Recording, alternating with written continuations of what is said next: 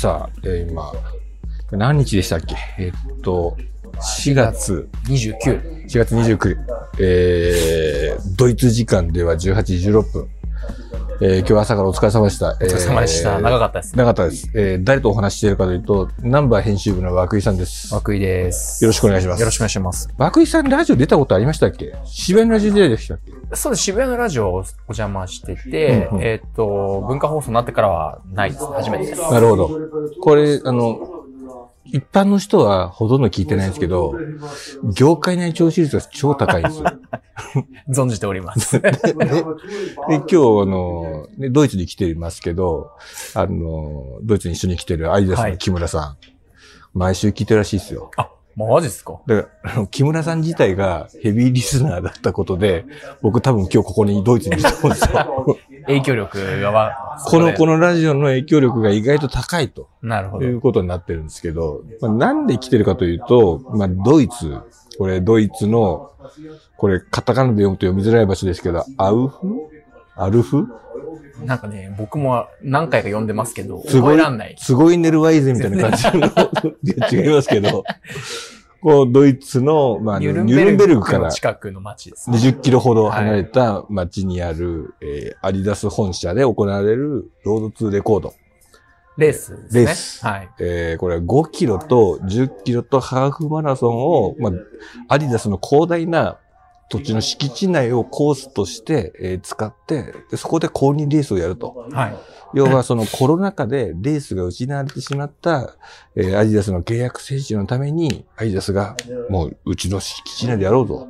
そこはもう敷地内だからクローズだから無観客にしても全然問題ないじゃないか。なんだったらもう景気づけで世界記録狙っちゃおうよ。みたいな感じのレースがやると。それを去年やったと。で、さほど話題にならなかったんですよ。うん。去年はやっぱりその、まだ新型コロナがここまで落ち着いてなかったので、うん。やっぱ結構クローズドでやったっていうふうに言ってましたし、メディアが多分入れなかったと思うので、今年はあの僕ら、アジアからは日本の僕らだけですけど、ヨーロッパとかな南米、北米うん。含めて結構世界中からメディアがうん。来て、南アフリカとか言ってましたよね。言ってましたね。うん。あの、結構今その人たちずっと一緒に行動してましたけど、ああ、なんかそういうふうに、なんていうの、世界中からメディアを集めて自分たちでイベントをメーカーがやるっていうのが、うんようやく復活してきたなっていう印象ありますね。ね。なぜか、あの、来てるのが僕と涌井さんだけなんですよね。しかも同行してるカメラマンも松本翔太さんっていう、うん。あの、大迫くんの写真集とか撮ってる、うん。まあ僕はよく一緒に仕事をしてるメンバーなので、まあ、なんか仕事なのか遊びに来たのかわかんまあ、ない。友達3人でドイツに来たみたいな感じ おっしゃるですよね。通りですね。うん。はい。で、来たんですが、まあ、これなぜ、まあ、僕らも来てるかというと、えーここに日本人の選手が走ると。で、スタートの上杉選手、そして、えー東京国際のイエゴ・ビセット選手、そして国学院からえー山本歩夢、そして、えー平林京都、えーこの二人が走ると。はい。で、これを伝える、日本に伝えるメディアがないと。そうですね。で、なんかうん、声かけてもらっなんか最初はね、なんかもうちょっと違う選手の名前も上がってましたけど、うん。国学院が、そのね、ユニフォームもアリアスに変わるということで、やっぱその選手を連れてくるっていうのは、やっぱ、ね、アディダスジャパンとして国学院と平林君たち期待してる、その期待値の大きさがわかるなと思って、なんか僕らとしてもそのストーリー、ね、かつて青山学院大学アリダスと一緒に初優勝まで行ったみたいなストーリーを、なんか今度国学院と一緒にうんなんかアリダスさんがやろうとしてるっていうのが、まあ面白いなと思って。あ、あそれだったらなんかぜひ行きたいなと思って、僕は参加しました。なるほど。僕はね、行く気全くなかったんです。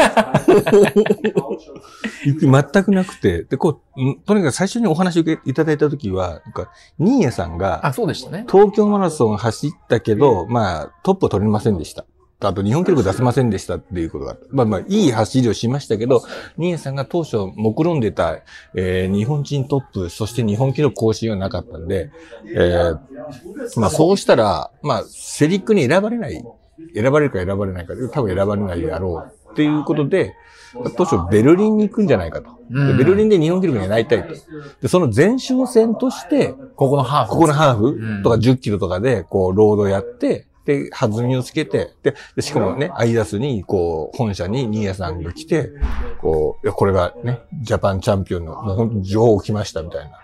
クイーン剣山。クイーン剣山、ほんまなんか、ほん日本の本当のクイーン連れてきますよって多分やりたかったんでしょう。で、それは俺行きたいじゃないですか。うんうんそしたら皆さん選ばれちゃって、世陸。世界陸上ね。世界陸上。うん。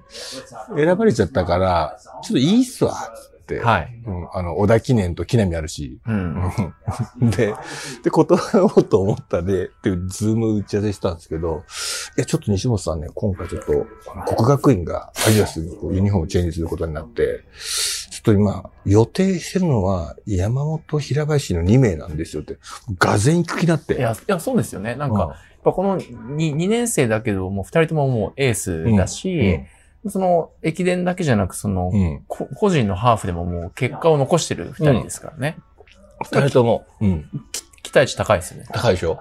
で、その、2月の実業団ハーフ僕、山口見に行ってて、で、まだ、あの、山野選手が、あの、日本学生記録出したんですけど、まあ、秒差ですよ、あの辺。うん秒差で山本くんも入ってきてて、で、まあ、誰が日本記録出しても、まあ、ほぼみんな日本記録ですよ、みたいな感じの状態で。それが1時間0分台で来てるわけですよ。うんうん。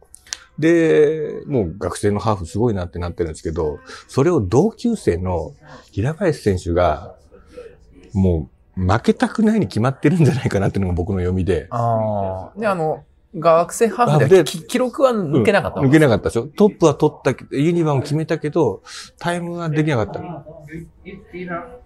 Dinner. Dinner. ディナーあ、I don't know. You don't know? うん。あ、this, this, this restaurant? Yes. No. うん。No, nobody. No, no, no. あうん I think seven o'clock から。Seven o'clock? Seven. Seven, maybe. うん。Okay, Mm. okay. Mm, you got it. OK, bye bye. Thank you. えー今多分中国人の方ですかはね。台湾の方に、えーレストランが開いてないんだけどっていう話しかけられて、知らんがなと。う んっていう。適当なこと言いましたね適当なことを言う。多分7時だよとかっていう今言いましたけど、まあ話を戻すと、まあそこで、まあ国学院記録の更新を平林選手狙うんじゃないかなと。で将来マラソン走りたいって言ってましたから。うんでも、ね、前前田監督はもう平林にはその在学中に MGC 出場権をっていうことを言ってますから。だから狙ってる。ね、狙ってる。だから本当にうん多分そのロードの適性が高いから、まだ 2, 年生ですよ。うんで、来年の MGC を活かせるっていう行かせると。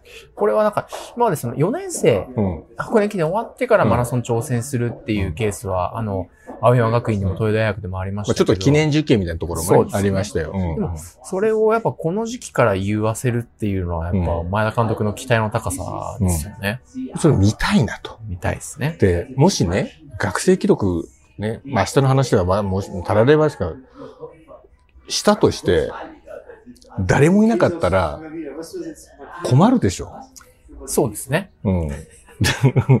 アイダス公式も。うん。これ誰か行くべきだなと思って、僕も知り合いに声かけたんです、いろいろ。はいはであなた行かない行かないとかって言っていや、みんなちょっと都合がとか。い。ゴールデンウィーク真っ最中ですからね。そうそうそう。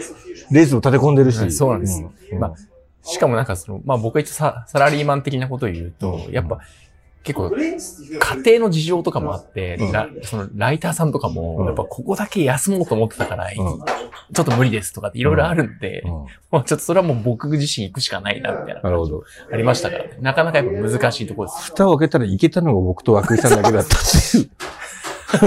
めちゃくちゃ面白いですね。ねえ。で、まあ、まあ、これ期待してるので、まあ明日ちょっと気候も良さそうだから、うん。で、しかも朝もう6時半からね、もう、あの、気温が上がる前からもうガンガンハーフから走っていきますよって。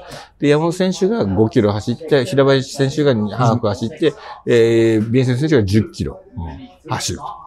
あで、で、ビンセントの10キロも、ロードの10キロも、これも結構すごく楽しみだそうです。なんか、ロード10キロの日本記録っていうのは、えっと、佐藤敦さんが、えっと、多分15キロのレースに出た時の通過タイムで28分10秒ぐらいだったうんうんうんそれは多分、普通に行けば、更新できるんじゃないか。更新できる。はいだから、もう、普通にゴールしただけで、日本記録出ましたと。日本記録が学生記録出ましたみたいな感じ。そう。いやたただ、その、ビンセント選手、僕らと同じ飛行機で来て、うん。で、まだ、現地にしてから1日半とかで走らなきゃいけないんで、結構コンディションは厳しいと思うんですけどね。あの、あの大きな体で、ちょっとエコノミーはきつかったと思うんですよね。いや、僕ですら辛かったですからね。そうでしょだって、あの、羽田イスタンブール13時間、そこからまあ3時間弱ちょっと待って、でそこからまた3時間、うん。結構きついっすよね。きつかったですね。あロシア領空と飛べないことがいろんな影響をあ。与える。そうそうそうそう。で、国学院の選手はもう一日早く来てるから。そうですね。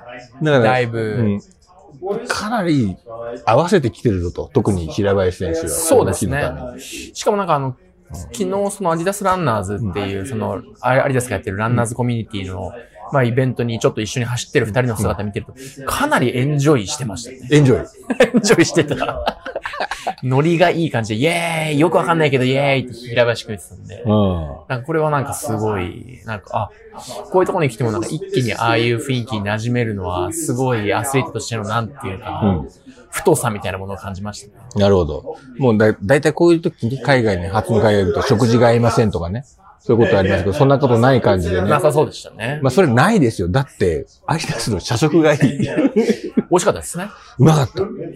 びっあのくりし、びっくりした。なんでしょうね。あの、高級フードコート。た。ああ、でも本当におっしゃる通りで、なんかメニューは6種類しかないんです。うんで、それぞれその、6種類のメニューごとにカウンターがそこに行ってもらうっていう感じなんですよビーガンとかねビーガンとか、ルーツとか、チャオとか、で、なんか、それぞれがやっぱり結構野菜が多くて、なんかおい美味しかったですし。要はタコ席に対応した、まあ、食堂みたいな感じのやつがあ6つぐらいあるって感じですよね。本当に、だからなんか、一個の大きなフードコートだけど、まあ健康的だし、なんかそれぞれの、なんて言うんだろう、好みに合わせた、なんか、定食を提供してるみたいな感じ。涌井さんはビーガン。僕がなんかちょっと、自分の体が野菜を欲してる感じがしたので、意識高い系とかってディスられそうなビーガンつい並んじゃいましたけなるほど、なるほど。やっぱトレイルランナービーガン行きがちっていう。ど、もう、馬鹿にされてるとしか思わない。トレイル、トレイルはビーガンなんですよね。いや、そんなことないですけど。上田瑠衣君が怒りますよ。そんなこと言ったらそんなことありません。確かに。いや、でも、本当に、でも、さっき西本さんとその、お昼食べながらも話してましたけど、そういう場所に行ってもドイツ語が全然聞こえなかったですね。そうっすよね。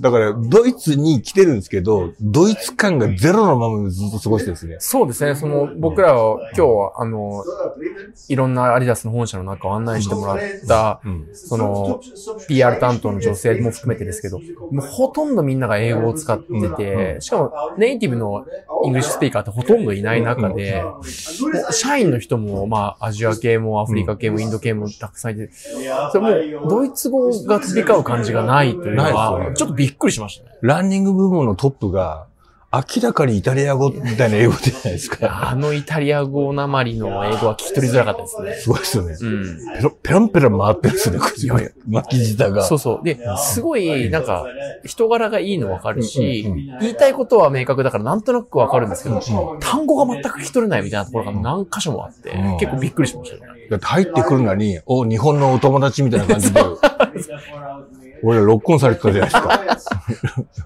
その木村さんによるともう会えない人らしいですよ。なアイダスの社員でもなかなか。ニュディダスジャパンの社長よりも格上じゃないかみたいな。ぐらいの、うんロックオンされてました、我々。そうでしたね。金髪がね、悪目立ち、ずっと悪目立ちすることを今回感じた旅ですよ。そうですね。あの、これだけ多国籍なき企業の中でいろんな国のメディアが集まってる中でも、うん西本さんがある意味で一番変な存在感を放ってますね。なんか、あの、上品ではない金髪 が、もう素晴らしい存在感を放ってる感じです。なんか絡まれてるなってのをずっと感じるんですよね。あらあらゆる場所で。そうでしたね。はい。絡まれる。でも、あの、今日うん、朝僕らシューズを、はい。もうあの、一足いただいはいたんですけど、匠線8。アディゼロ匠繊維と、うんうんで、なんか、その開発チームの人たちがさ最後いろいろプレゼンテーションしてくれたんです。実は、昨日のディディナーの時にもその開発チームの二人が、なんか僕らのテーブルに来てくれて、結構1時間ぐらいいろいろ話しました。いろいろ話で。で、お話は面白かったんですよね面。白かったです。で、そう、開発部門の一番まあ責任者みたいな、まあまあ主軸を取ってるニックっていうのが、あのいるんですけど、まあちょっとふざけた空気を出してる。なんかすごい、なんて言うんだろう。ちょっっと、まあ、初対面で英語だったし、うん僕らも直接英語でやり取りする場面、うん通訳返す場面ってありましたけど、なんかすごい懐に飛び込んでくる感じの人ですよね、うんなんかね。あの、古い言い方すると、グランジのロッカーみたいな感じです。入れ墨入って。そうそうそうそう入れ墨入って。でも、うん元ランナーでん PV 聞いたら13分41うんで、1万は28分20 20いくつってさうん、かなり速い。うんでも、今、ぜ自転車でも自転車でしかやってない。ジョグしかしてない。で、彼が面白いチームを作ってたっていうことが今のアディゼロだったっていうのが、これが面白かったですね。そうですね。で、あんまり実はその靴には興味なかったので、こう、こう来る時も、なんか、その、まあ、そのレースの模様はなんか伝えたいけど、靴に関しては、こういうのはステマとか言われがちだから。まあそうですね。ああ。でちょっと、興味ないことちょっと無理なんで、レビューとかはちょっと無理ですとかっていう事前におっしゃって、伝えたんですよ。あのね、そんなひ、なんか断言をして、うんあ、アリダスのヘッドクォーターに来る人あんまいない。いや、でも、ちょっと無理だもんな、無理だと。うん。あの、嘘はつけないし。うん。そしたら、あの、ニックが面白かった。あの一個面白かった。ニックが面白かったから、がぜん、その何そのお前のチームみたいな感じのことに気になって、で、一番びっくりしたのが、あの、まあちょっとね、涌井さんは、こうね、あの、アルダスの人も、こう、日本で一番メジャーなスポーツ雑誌ナンバーのつって、ああ、つってなるじゃないですか。で、ああ、よろしく、みたいな感じじゃないですか。俺とかさ、なんか、まあ、要はなんかネットオタクじゃないですか、ただの。うんまあね、今っぽい言い方する。インフルエンサーってやつですよね。インフルエンサーって言葉も、その割にまたフォロワー少ないよ。あれなんか何十万といないとダメでしょ、うんうんまあ、まあ、弱小ネット、ネット媒体ですよ。うん。なんか弱小ネット媒体で、まあちょっと申し訳ないけど、まあ、まあランニングとかね、そういうのをインターネットで配信してる、まあ駅伝ニュースって言うんですけど、お、駅伝ニュース知ってるよって。いや、本当によね、言ってましたね。エニックが食いついてきたから、うんなんか、そ、ナンより俺の方が知られるのがちょっと嬉しかったです。なんか、僕は逆逆になんか劣等感に苛まれましたね。もう完全になんか、あ、みたいな。駅伝ニュースのインスタをフォフォフォローしてるよ。っていうのがやっぱ一番なんかパッとなんか目見開いて、うんうん。それが最初に会話だったから、なんかうんぼ、僕らとね、一見の会話が弾んだ感じでしたもんね。で明らかにそこのテーブルだけおかしな盛り上がりをしてるから、だから他の PR の人が飛んできて、あんたたち明日そうそうそう。明日いろいろ聞いてくれっつって。うんうん。うん今日じゃなくて、とかって感じで。あれは面白かったっすね。うん。で、すごく、だから、その、アディゼロとか作るにあたって、日本っていう市場をどう攻略するかっていうところが彼らの、なんかその戦略を、戦略というかその靴のコンセプトを考えるときにすごく大事だったっていうのがなんか、なんかこう、大きな流れの中に駅伝がありますよねってことじゃなくて、そこマジでもう、俺たちを取り行かないとみたいな感じの、なんか積極的にこう、情報を取ってた中に、多分駅伝にしては引っかかってたんだと思うんですよ。そうですね多分ね。うん。だから、ヴィンセント君がね、あの、出雲駅伝優勝のうんゴールテープ切った瞬間の写真を覚えてて、うん覚えて自自分のインスタで勝手に使ってましたよ。うん、ほんと、あれダメだよね、俺の。著作権はどうなってんだみたいな。タグつけてくれよね。確かにね うん。うんあの、敬礼してるやつになったことそ覚えてたもんうん、ね。覚えてました。うん。ウェアは水野なのに、うシューズがあり出せ最高だ、みたいなね、うんうんうんなってましたね。えなるほどな、と思って。やっぱりやっとくべきですね、こういうことね。いや、でも、やっぱり、うん、なんか日本のランニングカルチャーを象徴するものとしての駅伝っていうものが本当に、まあ、ナイキもそうでしょうし、他のプーマとかもそうでしょうけど、やっぱそのグローバルなスポーツメーカーにとってもやっぱすごい、なんていう、引っかかりのあるもので、で、その中でやっぱ SNS 上で圧倒的な存在感なんて西本さんの駅伝ニュースのアカウントっていうのは本当に、本当に見られてるんだなって思いましたね。意外と俺がグローバルだったことにびっくりしましたよ。そうですよ。うん。そうかと思って。でも、まあもう一人、じゃあ、なんかちょっとワンタ喋りすぎよ、みたいな感じで、なんか次の人が俺ちょっと代わりに来たわって来たじゃないですか。で、まあちょっとおとなしめのね、さっきのグランジロッカーのニックから比べるとちょっとおとなしめのね、まあだから、いかにも研究者っぽい。そう、ま、真面目な方が来て、ああ、ちょっときついなと思ったら、お、今日走ったね、君ら って。あの、僕と西本さん、あの、到着直後に、ちょっと時間があって、うんコンディショニングも兼ねて、うん。と泊まってるホテルからアディダスヘッドコーターまで5キロ弱ですけど、往復でまあ十何キロみたいな、うん10キロ。それ走ってて、うんなんか本当にプーマの本社とアディダスの本社がすぐ近くに、もう対対立関係そのままな感じで立ってるんですけど。もう道一本挟そうんで、でしたね。なんか、川中島の戦いみたいな感じですねいやいやあれね。で、それで、全身プーマのランナーと全身アディダスのランナーと何人かすれ違ったんですよ。やっぱそれぞれの社員だと思うんですよ。そのアディアディダスだった人うちの一人が、そのアリゼロの開発担当の一人だったんですね。うんで、こう、二回すれ違ってね。そうね。で、お、あいあいつもやるけどお前もやるな、みたいな感じのまだ走ってんだ、みたいな感じで、抜くときに笑ってたの覚えてるんですよ。彼あ本当ですか？前から一人でね。ああの、ちょうど、あ、旭川だねとか言ってる時ですよ。どう見ても旭川なんですよ。こう、ドイツですけどあ。そう、あの、うんなんて言うんだろう。バイエルンとかね、うんうんあの、ミュンヘンとか、ドルトムントとかフランクフルトを想像すると、うん。え？って思うぐらい田舎ですね。うん。田舎だし、もう、旭川空港ですよね。そういユルンベルク空港って、あれ？旭川空港じゃないの？みたいな感じ。ちっちゃいですもんね。ね。ずっと。ちょっと建築の様式が違うぐらいで、もうもう全般的に旭川で、もう僕的には北連深川に来てるんであんまり大差ないんですよね。う ん面白いですね。で、まあその彼が来て、おお前走ってたじゃんみたいな感じで、また打ち解けまえし意気投合で、うん、なんかこうね、いろんなメディアが来てるかもしれないけど、この、なんか、お前たち本当に、あそこ走るみたいな感じの。うんた。意外に他のメディアの方、うん。20人ぐらいいますけど、うん。ちゃんと走ってそうなの、僕らともう2人ぐらいですね。そうですねあと、。世界中から来てましたけど。体型的にもそんなに走ってないな、みたいな感じですね。まあでも俺もちょっと腹ちょっとどうにかしようと思って。西本さん太り気味ということで、はいはい昨日ちょっといきなり足が痛くなったりとか。そうですね。あ靴が合わなかったってことが、ちょっと、匠手を履いてね。走り用じゃないね、あの、カジュアル用のシューズをもらったんで、それで走ったら、あれ、俺、走力落ちたのかなって本当落ち込んだんですけど、今朝匠線で走ったら、すごい良かったですね。よかったですよ。あの、皇帝ことハイレギュラシアシエルトの、そうなんですよ。その、ランニングセッション。ランニングセッションも俺実は期待してませんでしたよ。うんラン、ハイレラン5キロって書いてて、プログラムに。まあなんかちょっとヘッドクォーターの周りを5キロワイワイ言いや、いながらジョジョグして終わりだと思いましたよね。終わり、終わりましたよね。まさかインターバル、いや、そうなんですよ、ね。200のインターバルをビアリケータにと、と、ハイレゲブレサルシャが引っ張ってくれてて、で、ジョグして、うん80メートルぐらいダッシュして、うんジョグして、うん80メートルダッシュしてっていうのを、合計2週半ぐらいして、なんか楽しかったですね。もうハイレワンモアって言って、ワンモアですねもう行きますよ、みたいな感じで。しかも、ハイレがやっぱり、ジェントルメンでしたね。かっこよかったですね。かっこよかった。うん。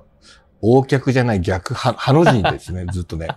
足がね、はっ、はってなってて。確かに。立ってると、あの、逆ハの字のうんね、パッて足が開いてて、うんでも、つ、つ、胸はね、常にむ胸はパーン張って、と張ってて。だからその、うんけ肩甲骨周りが柔らかいんだろうな、みたいな感じ。手は常に腰の上。ずかっこよかったです。っとウルトラマンのポーズしてるんですよね。だから、ね、いや、マジで。そうですね。うんずっと、はははは、つって。冗談を言ってね、入れ。でハイレもメアリー・ケイタにも、うんジョグしてると全然速そうに見えない、うんなんかなんて言うんだろう。うん日本の速い選手ってジョグが綺麗みたいなのあるけど、うんジョグが全く綺麗じゃなかったですよ。いや、もうなんか、メアリー・ケータリンとか、もうちょっとおばあちゃんみたいな、みたいな感じ。硬い感じの走りだったじゃないですか。うんうんでもそれが、ブッて振り上げた瞬間に、綺麗な走りになりましたね。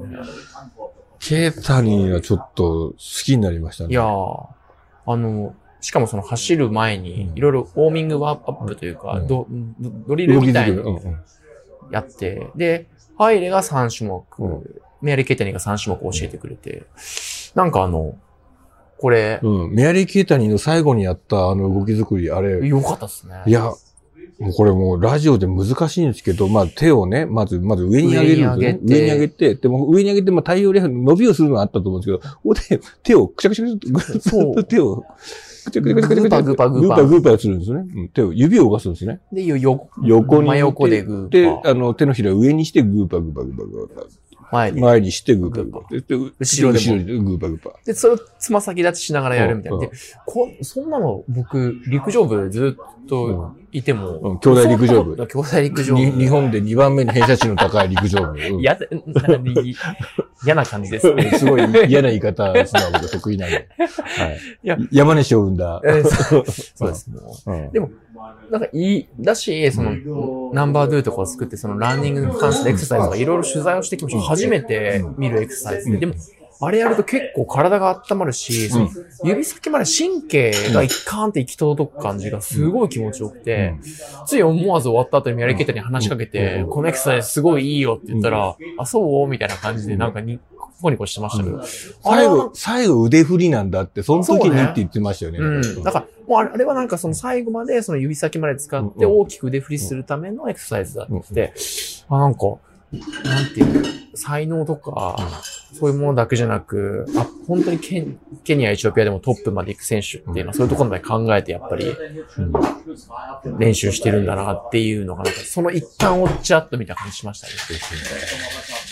あとはっ、あとはあれですかね、レース前にの、レースの予想も明日終わってからなんかお話ができたらと、録音すればいいとして、まあちょっと、いろんなアジアスの秘密知りましたね。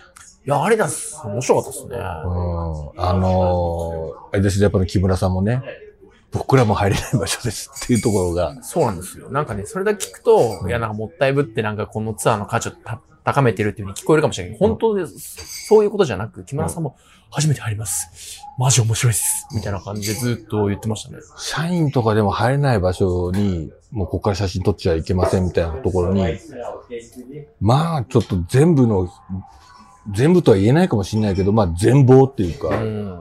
うん、ランニングに関してはほぼ見せてもらったんで見すせてもらったってことですね。開発から、あと選手からどういうフィードバックするかから、その選手のフィードバックする部屋まで。うん。あの部屋なんすか？あれ良かったっす、ね。アスリート？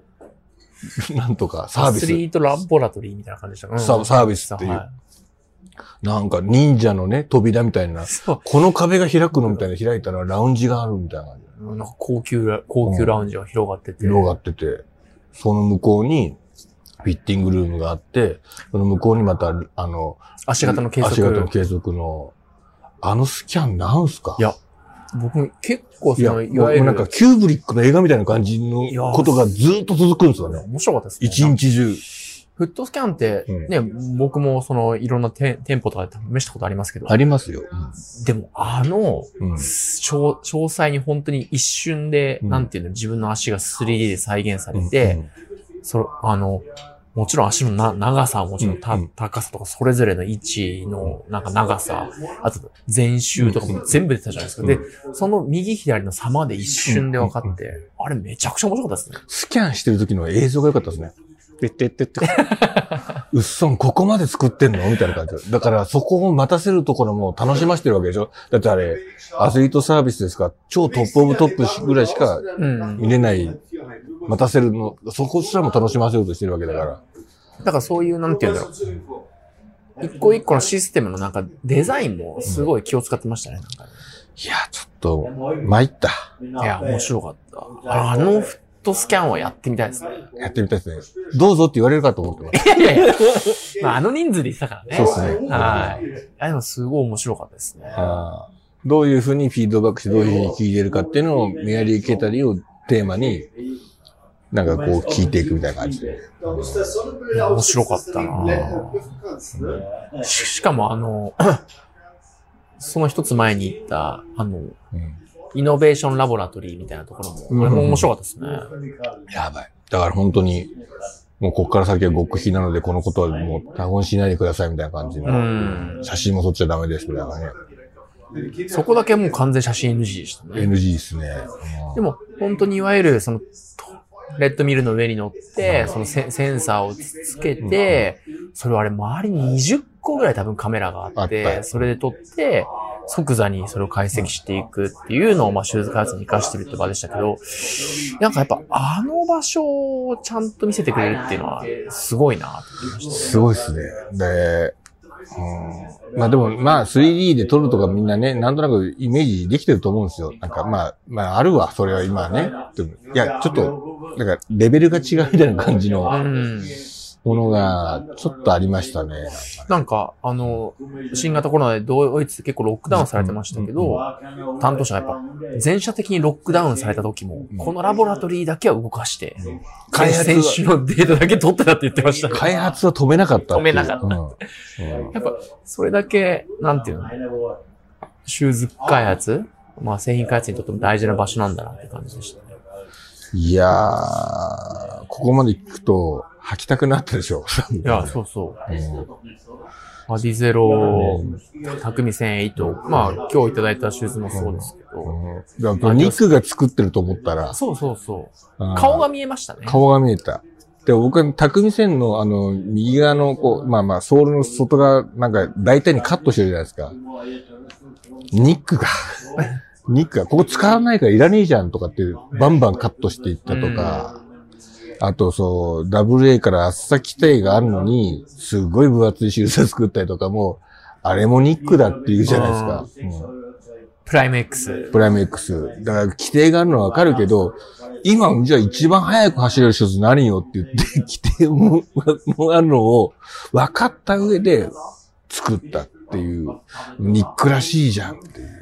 そうですね。だから、アリダスのその木村さんおっしゃってましたけど、うんうんやっぱり、開発チーム、うん。そのアデュイゼロっていう、まあ、いわゆる、レレレーシングシューズの開発チームが変わったことによって劇的にそのシューズがよ良くなったっていう話をしてて、なんか、つい、ね、ナイキとかアリダスとかプーマとか、なんかそういうグローバル企業だと、まあ誰が作っても同じなんでしょうみたいな感じに思えるけど、あのチームのメンバーの顔を見て話聞いてると、あ、こいつらがいたからうんこのシューズになったんだなっていうのが見えましたね、なんか。なんか特攻野郎 A チームみたいな感じなんですよ。だからそのアベンジャーズとか、だからほら、女の子がね、いて、でなんかこう、ってあるじゃないですか。そのなんかもうその女の子もなんかもう金髪のショートで、なん可愛か可愛い子がいて、そこの3の人はテキス日間で見た中で一番可愛かったです。うん、テキスタイルの話をこう延々とするじゃないですか。それとなんかその工学系のやつとかシモンとかなんかこういろいろいて、このチームかってその、その彼らの部屋だけは、なんかもう 3D プリンターとか、なんか本当になんか手作りでいっぱいなんか、なんか遊び心がある全部。あそうですよね。あの部屋だけなんかちょっと、ふざけた部屋で。ううん。ん。あ、この感じなのねっていうのが、はいはちょっと面白かったら、逆に言うとその、その雰囲気っていうのは伝わってないよなっていう感じで、そのシューズのなんかスペックとか勝ち負けみたいな話のことい。いしかそうですね。話題になってないじゃないですか。でも、あれは面白いよ。ニックのチームは。いやいやだからなんか本当うんにね、その、今お話してない中で、昨日その、食食事しながらニックと話した時に、やっぱ、ニックはその青山学院の選手と直接話をしたりとか、やっぱ、に日本のそのアスリートに対してすすごい、なんて言うんだろう。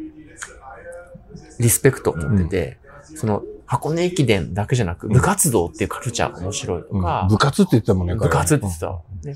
なんかその、なんか、ね、もちろんその部活動にももいろいろ問題があるとかって指摘されますけど、やっぱ、海外から見たときに、やっぱこの部部活のカルチャーってのは独特のもので、で、そ、それになんて言うんだろう、すごい、ポジティブな要素を見つけているなっていう感じがして、なんか、そういう話もし聞いてたからこそよ、より僕らは親近感を持って、あの、シューズのププロダクトの話も聞けたと思うし、やっぱうん。そういうコミュニケーションできるのはやっぱ、取材して、現地にいて、だからだなと思いましたね。あー。だってこう、青学の選手と、こう、ズームみたいなテレビ電話で会議でヒアリングしてたら、まあそのニックの1万の PB 聞いて、急に態度が変わったって言ってましたね。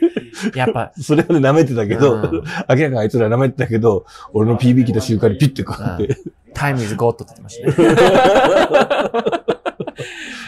でもね、なんかやっぱその感じもすごくわかるし、うんうんでもなんかあれは、なんて言うんだろう。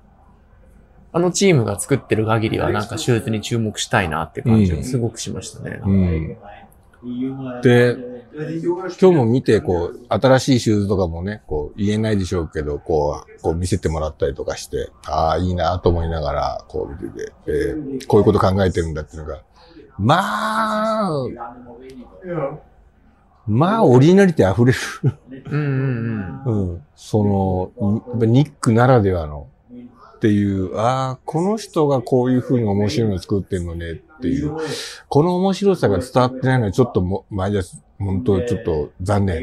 そうです、とすら思いましたね。うん。うなんか、んでもね、そこは別にアリアリダスだけじゃなく、うんその、あれでメーカーそうなんでしょうね。そうそう、だからやっぱその開発担当者のキャラクターが見えてくるって、やっぱ僕はすごい知りたいんですけど、うん。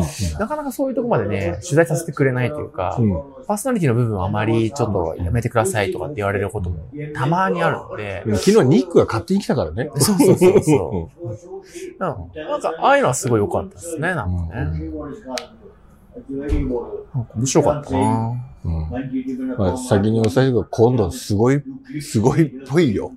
っていうことぐらいですかねシューズがね。うん。これは、すごいのが今考えられてるらしいよっていう。うん。明日のレースではね、その新作シューズをうん。履いて走る選手も結構いそうですもんね。うん。で、それをまたテストして、その、会社の近くで走るから、会社の近くで全部センサーとかも自分たちで出せるから、周回構成、綿密なデータが取れるっていうのも含めて、やってるって。そうそうだ。僕もし前に、あのー日本のそのランニングエコノミーとか、バイオメカニクスの研究者の取材をすると、やっぱりその、ネットミルの上で測定をすることができるし、ランニングは他のスポーツに比べてその研究室の中で、うん。レレースと同じ条件を再現しやすいけど、やっぱり42.195キロとかハーフの、本当にレースの中でのデータってすごい集めにくいと。うん。で、それをやるために、やっぱアディダスみたいに自分の、んなんていうの、本社の近くでレースをやるってやっぱすごい、一個その、今までなんか手にできてないデータを手に入れるための手段としても面白いんだろうなと思いました。サッカーの代表とかみんな来るって言ってましたもんね。ねそこでね、宿泊施設もできて、とかっていう。今度の6月に、あの、いわゆる、ヨーロッパ各国のリーグ戦が終わって、サッカー日本代表も6月にキキリンカップ4社戦いますけど、多分そのタイミングがインターナショナルマッチデーで、ドイツ代表が、あの、アディダス本社に来て、新しい宿舎に泊まって、で、めちゃくちゃ状態のいいらしい、サッカーコートでで練習してっていうのをや やるらしいので、今、社員がサッカー禁止になった。そうそう 芝生のコンディションを保つために、もう、代表のために。ドイツ代表来る1ヶ月以上前なのに、うんもう禁止になってるって言ってましたね。うんいや、面白いわ。アリダスが老舗だったってことがポイントでしたね。あ、ワモ、ワモ、ワモ。いやうんいやーあとあれですかね、忘れずに残しておきたいのは、アリダスアーカイブですかね。いやいやなんかあの、今回見せてもらったアリダスの本社、大きく分かれると、いわゆる理系というか、うん開発部門がいろーいろ集ってるビルと、アリーナって言われる企画的新しいビルで、そこはいわゆるマーケティングとか、うんまあ、数、数字のことをやってる広報ぐらいとか、いるビルで、その、理系の人たちが集ってる、その開発部隊のいるビルの一階、なんか一番なんか静かそうなところの奥にうん。入ってきましたね。秘密の小部屋がね。その小部屋がありましたね。そこ入る前にいきなり手袋を渡されて、手袋がされて、うん。おしゃれな軍手をね。おしゃれな軍軍手を。うん。それで入っていくと、なんか本当に、パカッと開けた瞬間に、さっとこの、なんか空調がそこに整えられてるんですよね。要は。1年365日18度って。18度ね。で、まあ、加水分離しないように。だかあの、アイダスのこれまで、その、アリダスラが作ったファーストシューズから、すべてが、まあ、保管されて保。管されてるっていう。いやー、ちょっと、手に取ってくださいって言われて、えみたいな。えみたいな。落としたら嫌だからみんな断る。最初みんな嫌だっつって。だって、最初の手数なんかその1920年ぐらいの、あの、いわゆる革のスパイクで、軽かったですね。びっくりした。あと、縫製が良かったんだなっていうう。ん。だから、革の靴作りの縫製がいい職人、腕利きの職人だったっていうところがここの原点なんだなと。うん。うん。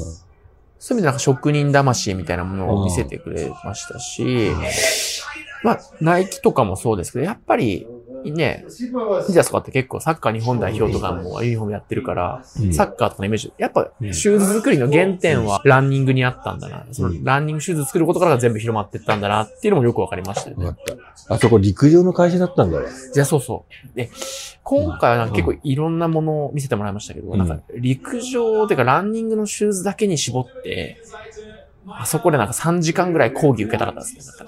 マジでね、もうね、あアディダスジャパンの木村さんも初めて聞く話でって興奮してましたよねして。た。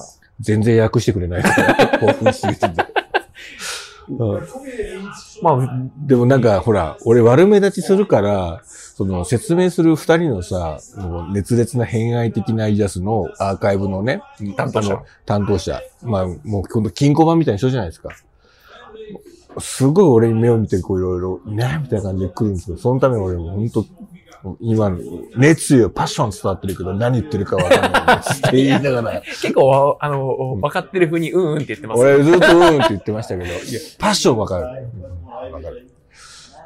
いやでも、だって俺たちのために、なんかいっぱい出してくれてるじゃないですかそう。そう他各国いるのに、明らかにあの悪目立ちの金髪のために喜びそうなものをよろ、なんか、うん。いやあの、アディダスのウェアなんだけど、見てごらん、デサントって書いてるとか、絶対そんなんとかね、わざわざでも。、なんていうか、うん多分あの、デサントの正しい発音俺教えましたもん。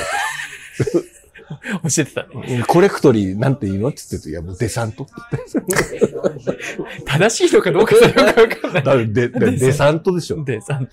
デサントじゃなくてデサントでしょデサ。ントでも、なんて言うんだろう。うん。僕らが結構その、やっぱランニングとか陸上に興味あるっていうオーラを出してるから、多分見せてくれますよね。まあ、多分だから俺もね、あの、今日、あの、服がツーラップストゥーラップだったから、多分。ちょっと、だからピンと来てるっぽいね、ツーラップスで。うん。わかりやすいかもね。ニコさん、ピツーラップスいけるっぽいよ、海外。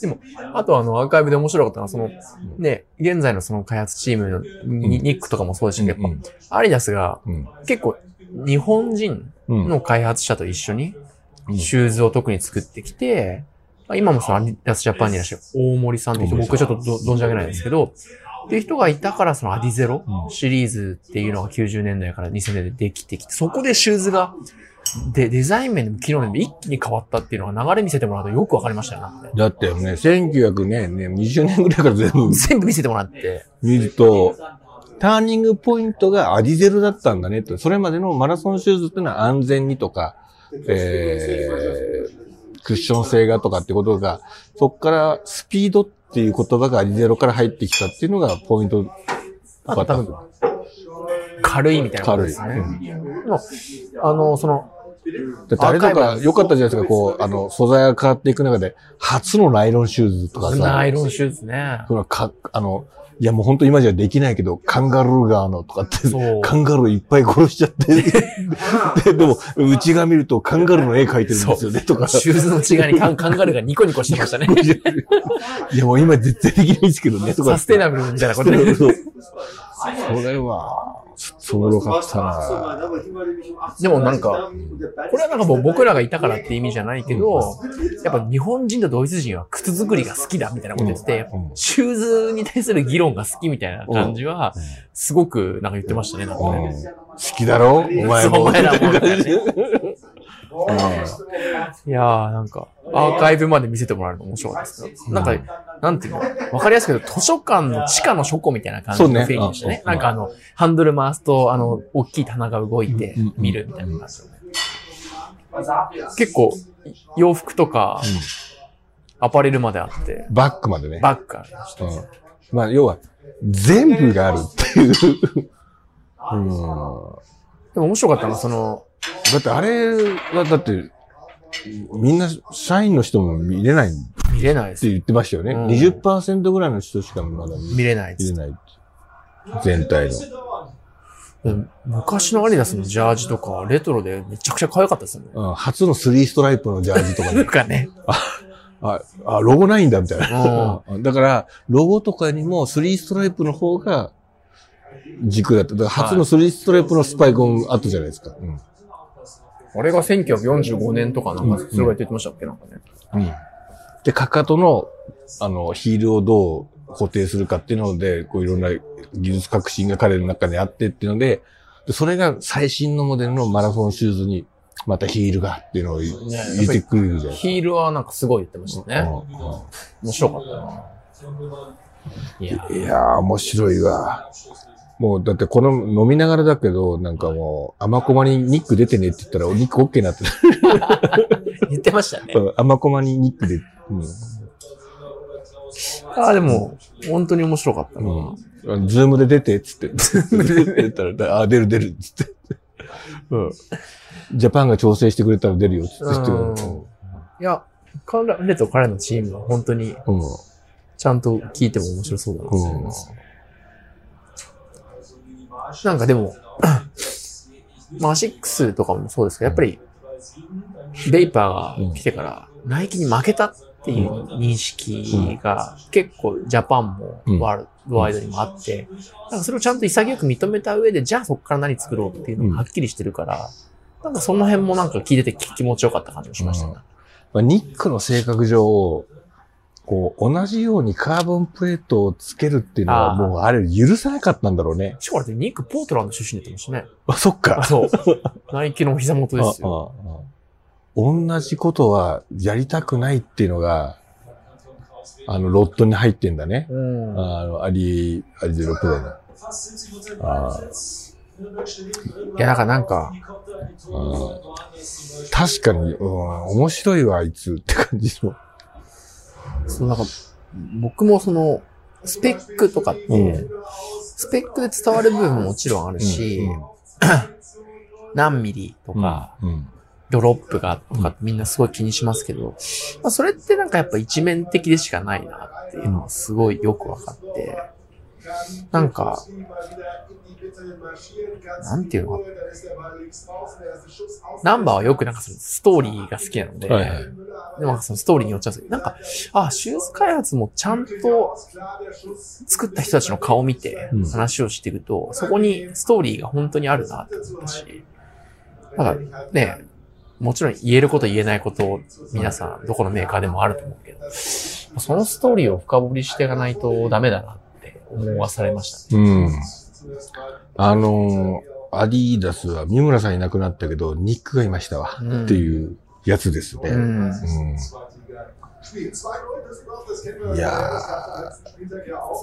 ニニックは、あの、多分、駅伝ニュースのインスタからほ、なんかこう、遡っていけば見つかるんで、インスタに。ニックのインスタは見つかるんで、あ、この人ね、って、確かにね。うん。していくといいかなと。まあちょっとびっくりしましたけど、じゃあまあちょっと明日のレースを期待しながら今日はお別れすると。わかりましたはい、ありがとうございます。ありがとうございました。えー、お相手は、えー、駅伝室の西本とナンバーの涌井金作さんでございました。ありがとうございます。明日、レース終わってから、どうせ、ユルンベルグとか、また、イスタンブールとかで、イスタンブールのトランジットの時やりましょうか。うんもう絶対退屈な時間があるんですよ。うんまあ、長いっす。まあ、長い旅ですか長い旅ですから、そこでまたやるということで。ら。はい。じゃあ、えー、ありがとうございました。ありがとうございました。はい